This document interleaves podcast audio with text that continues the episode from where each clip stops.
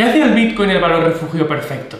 ¿Es su propiedad finita más que suficiente? ¿Por qué? ¿Qué implica realmente que algo sea escaso, finito, limitado? Soy Jacinto Rivas y quiero traerte respuesta a todas estas preguntas, así que suscríbete si es tu primera vez por aquí y si quieres aprenderlo todo acerca del mundo de las criptomonedas. ¡Vamos allá!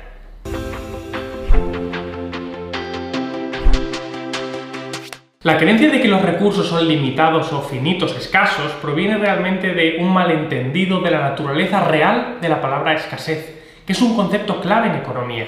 La cantidad absoluta de materia prima que hay en la Tierra es demasiado grande para que realmente el ser humano la mida o la comprenda. Y de ninguna manera eso fija un límite en cuanto a cuánto el ser humano puede producir a raíz de ella. ¿Por qué? Porque hay mucha más de la que jamás podremos conseguir. Llevamos siglos haciéndolo.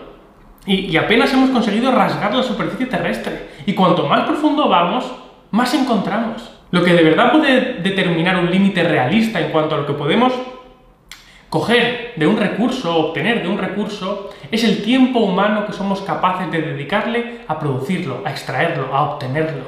El tiempo humano. Y es que este es el único recurso escaso real, aparte del Bitcoin que ahora veremos, el tiempo humano. En el libro El último recurso de Julián Simón, el economista habla de cómo el único recurso limitado y de hecho lo único que se le podría llamar recurso es el tiempo humano. Siempre se puede producir más de algo si se destina más tiempo humano a hacerlo. Por lo tanto, el coste real de un bien siempre es el coste de oportunidad de estar produciendo una cosa en lugar de otra.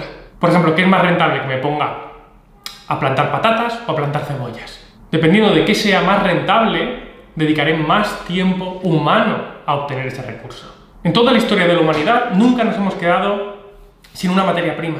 Es más, debido a los increíbles avances tecnológicos, que cada vez van a más, cada vez nos cuesta menos producirlas o adquirirlas. Por lo que realmente estamos en el punto histórico en el que más barata es la materia prima.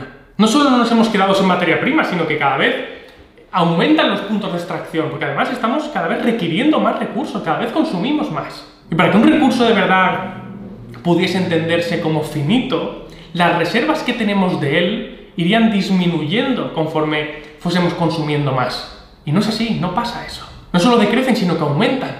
Y los avances en la tecnología hacen que sea cada vez más fácil y más barato y más eficiente extraer esos recursos y obtener más y tener más y más yacimientos. Por lo tanto, cualquier objeto o recurso o, sí, o materia prima que, que la gente escoja para ser un valor refugio aumentará de valor conforme la gente lo vaya demandando. ¿Y qué pasará cuando aumente de valor?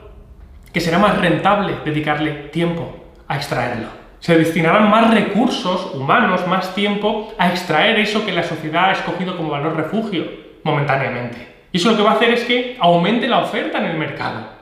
Y al aumentar la oferta en el mercado, el valor de ese eh, bien refugio o valor refugio caerá de nuevo, perdiendo su cualidad como valor refugio.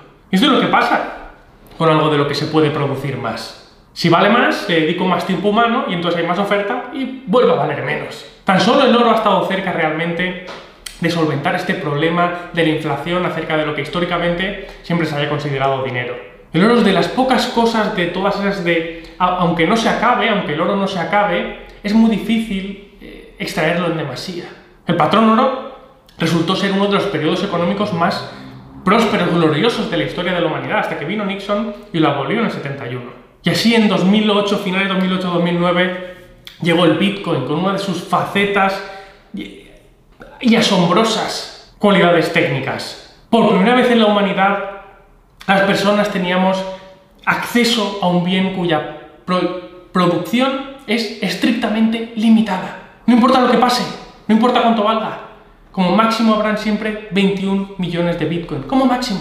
Al no poder aumentar la oferta, si, de algo se demanda más, si del Bitcoin se demanda más, su precio solo podrá subir de valor, porque su oferta es finita. Aunque quisieras dedicarle más tiempo humano a producir más, para poner más oferta en el mercado y que bajase su precio, no se puede. Por lo tanto, el precio solo puede subir. Y dado que cada Bitcoin se puede dividir en 100 millones de unidades, llamadas satoshis, eso da un increíble potencial de crecimiento y de usabilidad cuando el precio explote.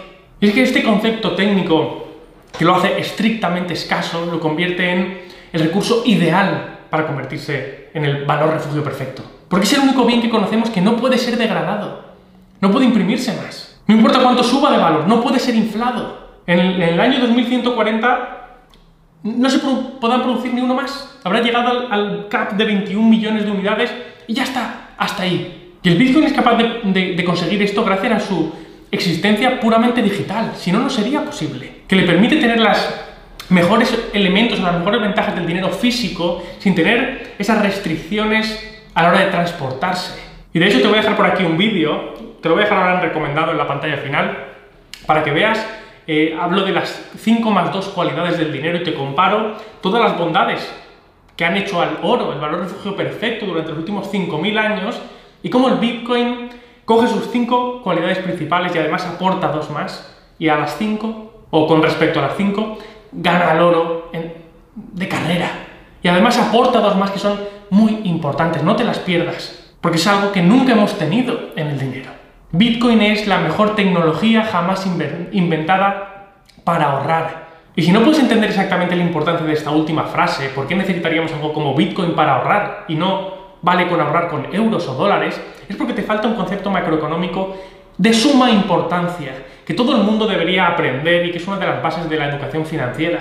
Porque el quedarte anclado, anclado o anclada en el sistema monetario financiero tradicional, en el euro o en el dólar, está haciendo que pierdas poder adquisitivo a diario. Tu capital, tu patrimonio se diluye a diario y esto es algo que debes comprender para ser capaz de protegerte. El Bitcoin es el escudo perfecto ante este ataque masivo camuflado que han estado ejerciendo ante nosotros los gobiernos con la inflación, esa termita financiera que corroe nuestro dinero día a día. Es importante que entiendas estos conceptos macroeconómicos claves y abajo en la descripción del vídeo te voy a dejar el curso Bitcoin Fundamentales, qué es y por qué es importante para ti. Y en él vas a aprenderlo todo acerca del Bitcoin. Vas a poder convertirte en un experto en la materia para poder tomar decisiones fundamentadas, para poder invertir o comprar Bitcoin basándote en el conocimiento que te permite protegerte. Vamos mucho más allá del a ganar dinero con las criptomonedas, compro esto y lo vendo aquí. Olvídate de eso. El Bitcoin viene para protegerte. Viene para solucionar uno de los problemas financieros más grandes que hay en la humanidad, que está destrozando a la clase media, que hace que el rico sea cada vez más rico y el pobre cada vez más pobre. Si no quieres caer en ese pozo sin fondo, ve abajo en la descripción del vídeo y mira de qué va el curso. Solo simplemente chequea el contenido porque te aseguro que no te arrepentirás. Espero que este vídeo te haya sido de ayuda y nos vemos en el próximo.